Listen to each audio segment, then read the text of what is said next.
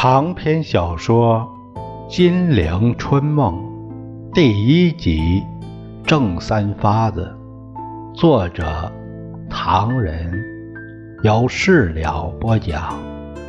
第八回，进军校如鱼得水，派留学东渡扶桑。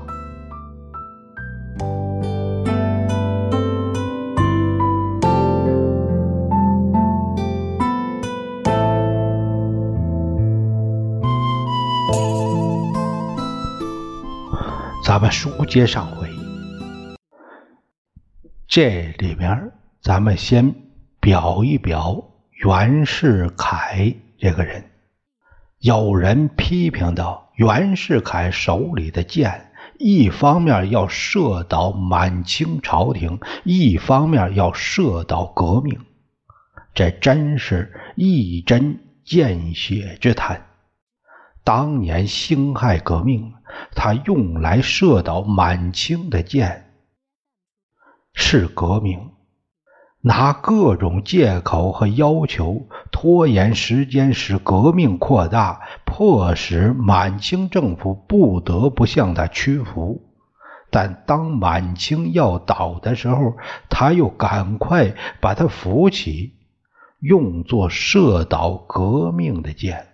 他要求民军同意君主立宪，对民军打一下，拉一把。打的时候以拉为目的，拉的时候以打为威胁。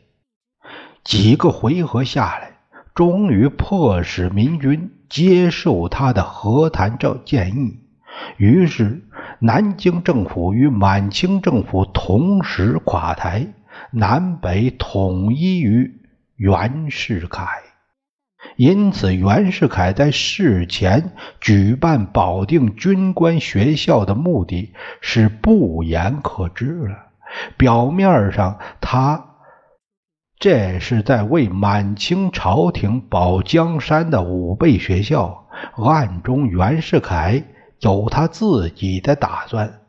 他要使这间学校毕业的学生成为他的死党，使他北洋军阀的系统发扬光大。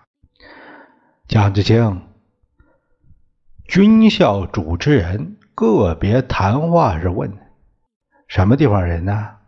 有几个兄弟啊？”这叫奉化。蒋志清恭恭敬敬，兄弟姊妹。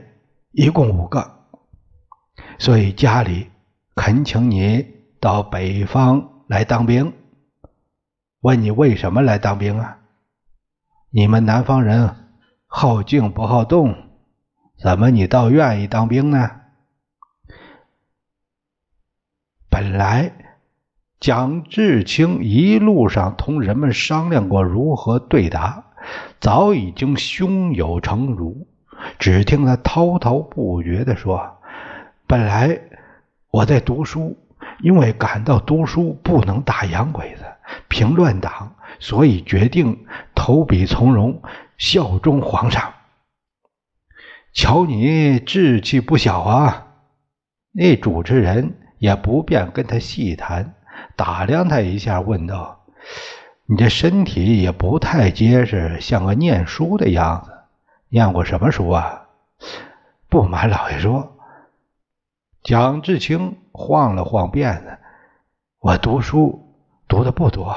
八岁读大学《中庸》，九岁念《论语》《孟子》《札记》，十岁读《孝经》，十一岁读《春秋》《左传》，十二岁读《诗经》，兼习古文词，学做志异。十三岁读《尚书》，十岁。岁读学艺，十五岁学做策论，十六岁温习《左传》，圈点纲见，十七岁学英文算数，十八岁诵周秦诸子，说文解字以及曾文正公全集，又爱读孙子及研究性理之学。那你还了得？军校主持人大吃一惊。一肚子学问，去考状元了，怎么还进去学校呢？我说过，方今天下不宁，男儿志在四方，上马杀贼，下马草席，大丈夫应该如此。好小子，那官儿频频点头。你有功名吗？功名。蒋志清心里暗笑，我连童子试都没考上，嘴上却想：功名草芥儿。三言两语，也就进了军校了。那时的保定军校叫做陆军部通国陆军速成学堂，课程和设备都非常差。蒋志清怕骑马给摔断了腿儿，怕放炮给震聋了耳朵，终于选择了步兵科。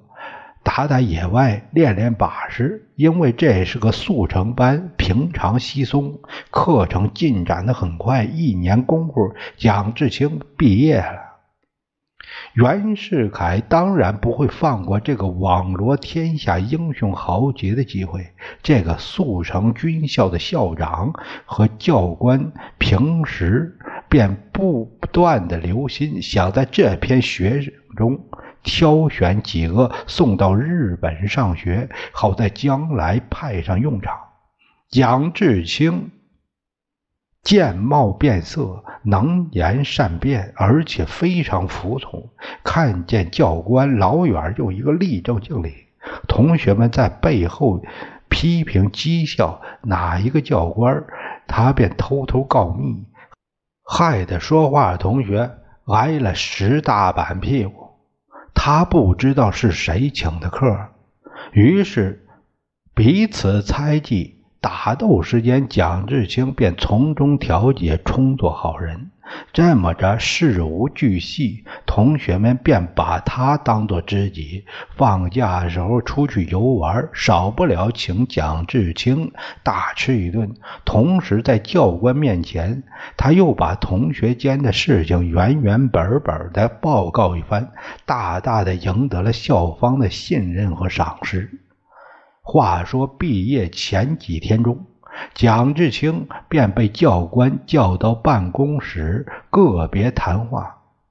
蒋志清，你们就要毕业了，这一年有什么感想啊？毕业之后准备干什么呢？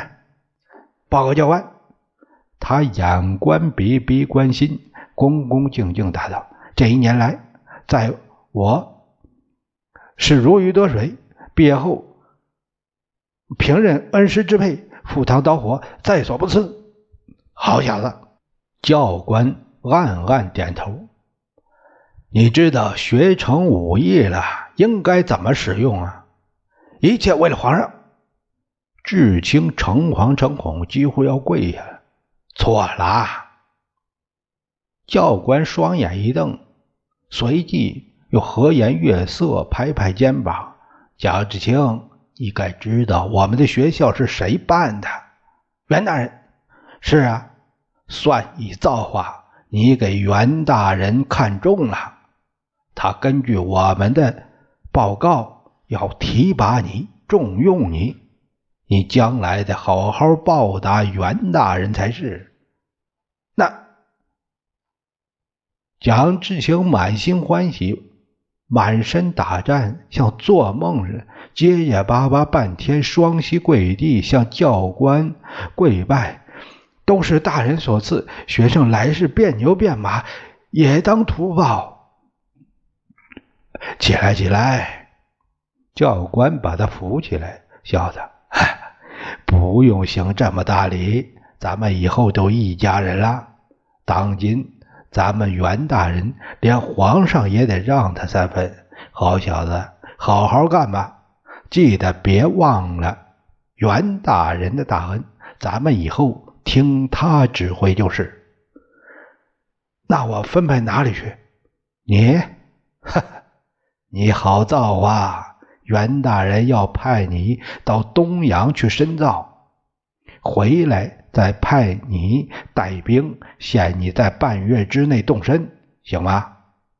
蒋志清一听要派他到日本留学，咕嘟一声又跪下来谢过教官栽培，答话道：“从今以后，袁大人就是我再生父母，赴汤蹈火在所不辞。去日本的刑期，请袁大人决定。学生在学校里待命。”好小子！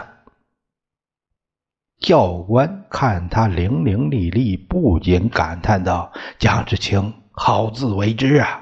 时势造英雄，英雄造时势。”方今天下大乱，正是袁大人大展宏图的机会，咱们得好生跟着他才是。你想在出国之前回家看看吗？他指指桌上包的两包银子，这是袁大人赏给你的路费、安家费，拿去吧。不不不，蒋志清又磕头谢过赏。学生尚未成亲，虽有慈母在堂，好在有兄弟姊妹在旁伺候。学生不回去了。再说迢迢万里，一去一来，又怕耽误刑期，不必回去了。好样的！教官点头称赞，随手拿起两包银子往他怀里塞。不管你回不回家，这是袁大人的赏赐，一定得拿着。蒋志清再屈屈膝，跪谢过赏，一回头便到大街买了一大堆吃的，入夜便去那教官卧室送礼。那教官见他如此通达人情，不仅眉开眼笑，要他一旁坐下，不免夸奖他几句，鼓励了一阵子，不外是应应好好的为。袁世凯效劳等等，志清便问：“这次到日本去，还有其他同学吗？”你好造化呀！教官吹了口水烟，压了一口酽茶。本来这个是秘密，我不便同你细谈。不过呢，看你很懂事儿，不妨跟你说几句。你要知道。袁大人这一批送到日本的学生只有四个人，一个是你啊，还有两个还没有决定，都是袁大人的心腹，还有一个是我亲戚，一共四人，只有你一个是以前没有见过袁大人的，你说是不是造化呀？谢恩。蒋志清叩过头，告辞回到卧室，免不了邀请几个平时听他指使的同学外出吃喝玩乐，以致庆贺，按下不提。且说袁世凯派往日本学陆军的四个学生，在一九零七年，也就是光绪三十四年，从天津直航东京，立刻向东京振武学堂报到。振武学堂，日本陆军预备学校，专门为中国人设立的。蒋志清在那个学校里读了两年。近百年来，日本是侵略中国最积极的国家之一。他特为中国人创办军事学校，显然不愿意中国人在日本学到太多的东西，因此所有真材实料的功课以及一切有关日本军事秘密的玩意儿，中国学生是没办法学到的。蒋志清也不例外，他在日本所学到的仅仅两个字：服从。日本教官有一句话，使他到死都不会忘记：一切皆要服从长官的命令。譬如有时让他们跑步跑得十分疲惫的时候，仍然要大声责备他们没用，竟把当兵者当作机器人那样。镇武堂的教官长冈外史和双田藤次郎。都是中国通，说的一口流利的京片呢。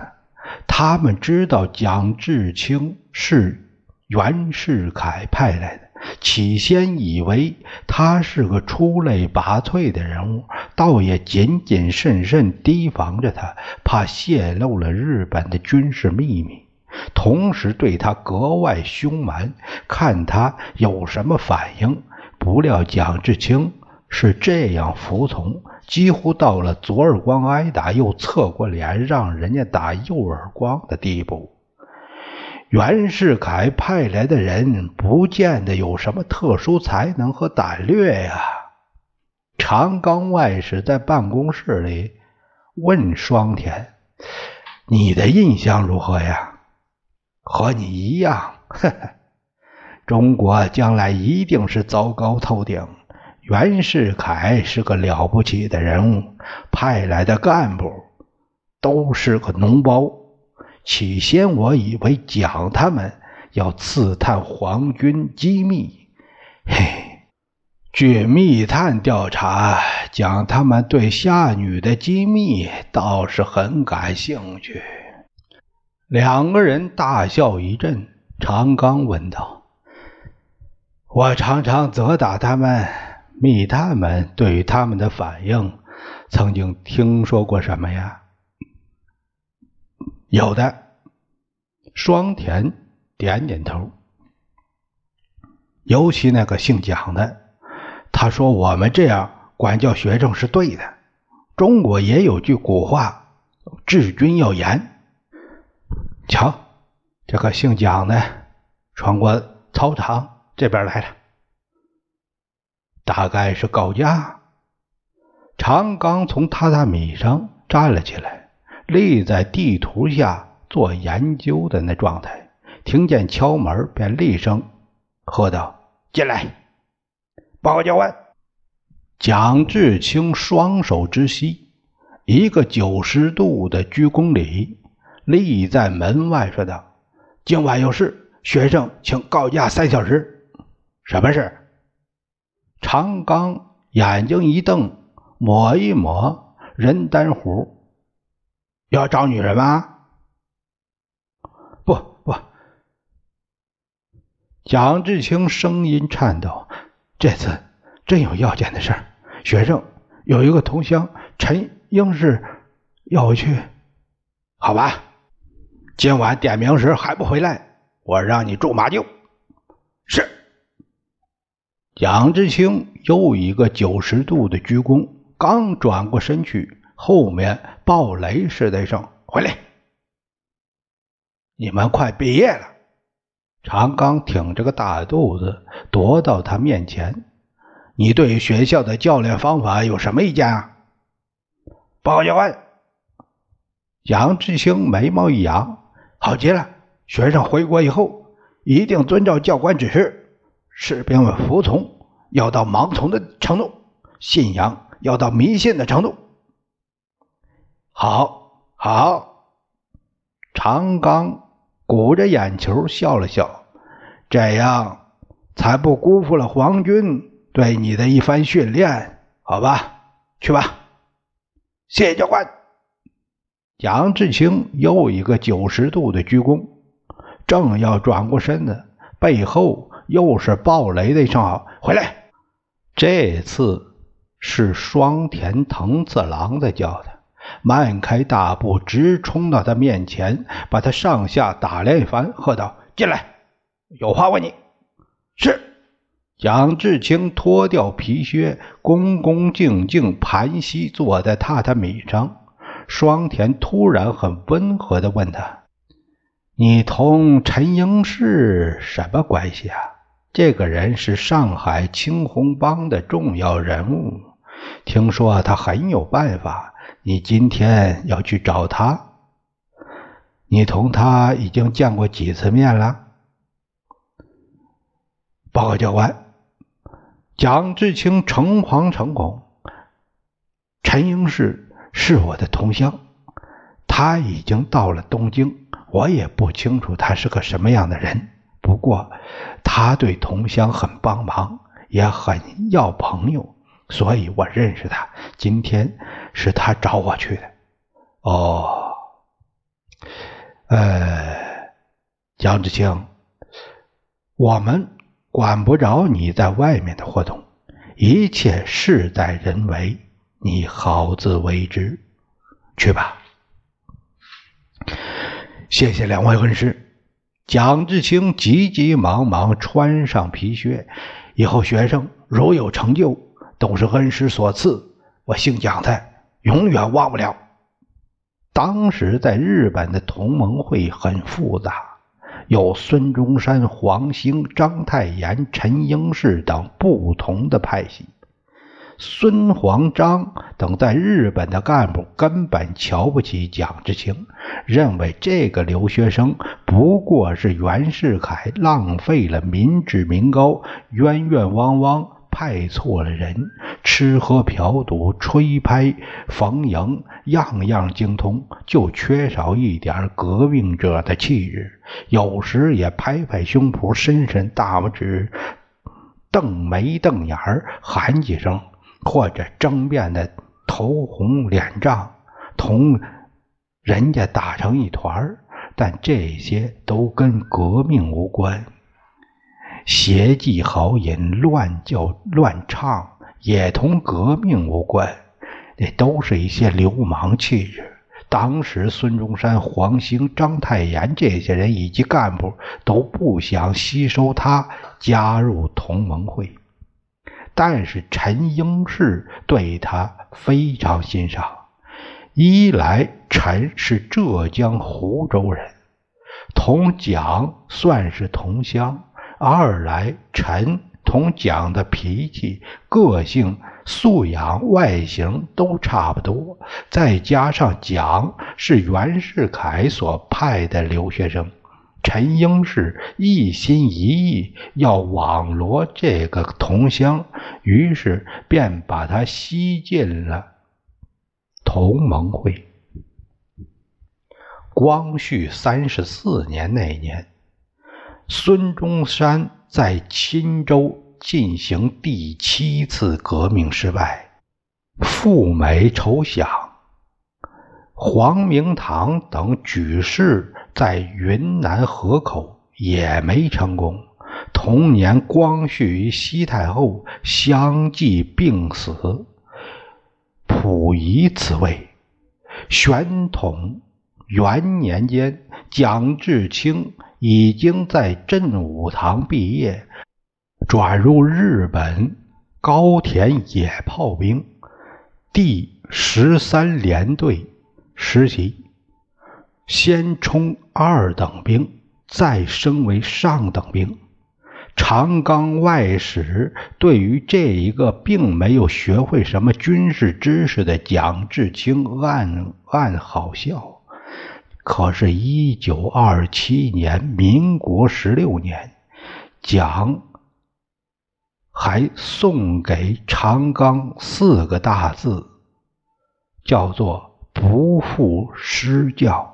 这正是将军不负师教，学得杀人如麻。